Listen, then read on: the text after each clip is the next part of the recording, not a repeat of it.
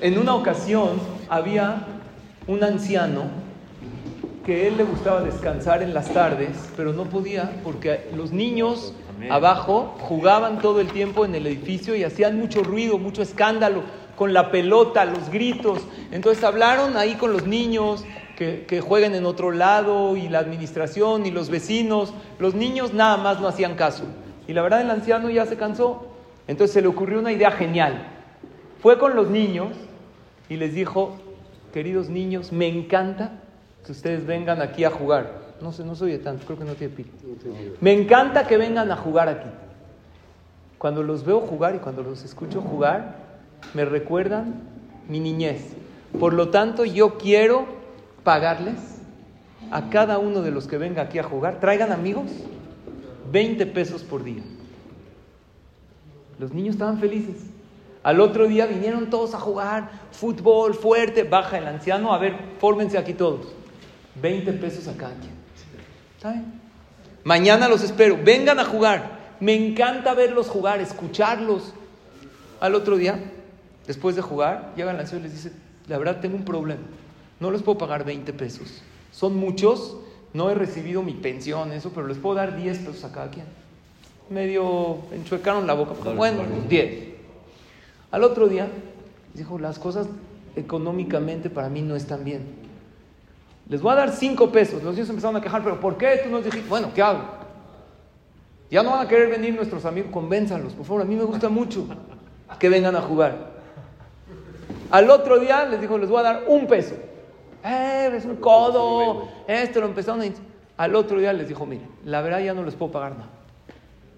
Pero si ustedes vienen a jugar, no hay nada que me haría más feliz que verlos desde mi ventana jugar y escucharlos, porque eso me hace sentir bien. ¿Qué, ¿Ustedes creen que al otro día alguien vino a jugar? Nadie. Nadie.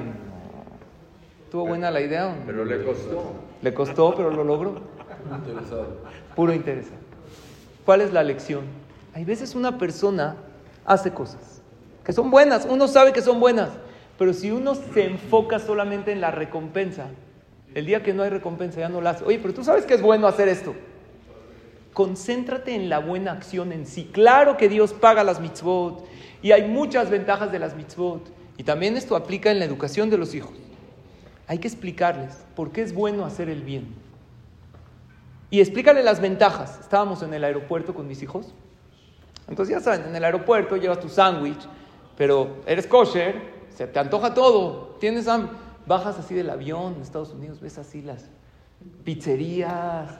Está bueno. Y entonces estabas pasando ahí, huele delicioso. Oye, papá, qué rico esto. No es kosher. Estaba una, una Domino 189 pesos con coca. La kosher nos las venden a 400, y está malísima. Y si pides una Dominator, espérate, papá. 400 pesos con dos cocas comen todos. Yo les digo porque yo pido seguido.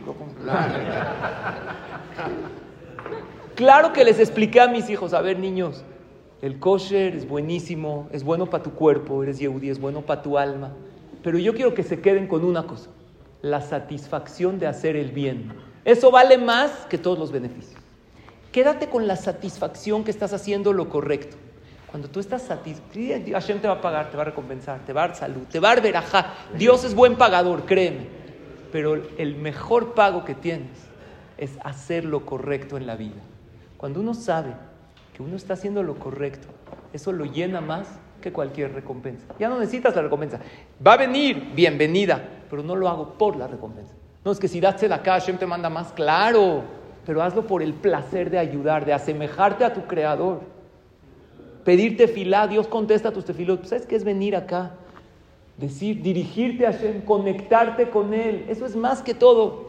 Si vemos realmente el fondo de las cosas, que vale la pena hacer el bien por el bien mismo, vamos a motivarnos más a hacer el bien y creceremos día con día. Amén. Tengamos todos pura verajá y todo Amén.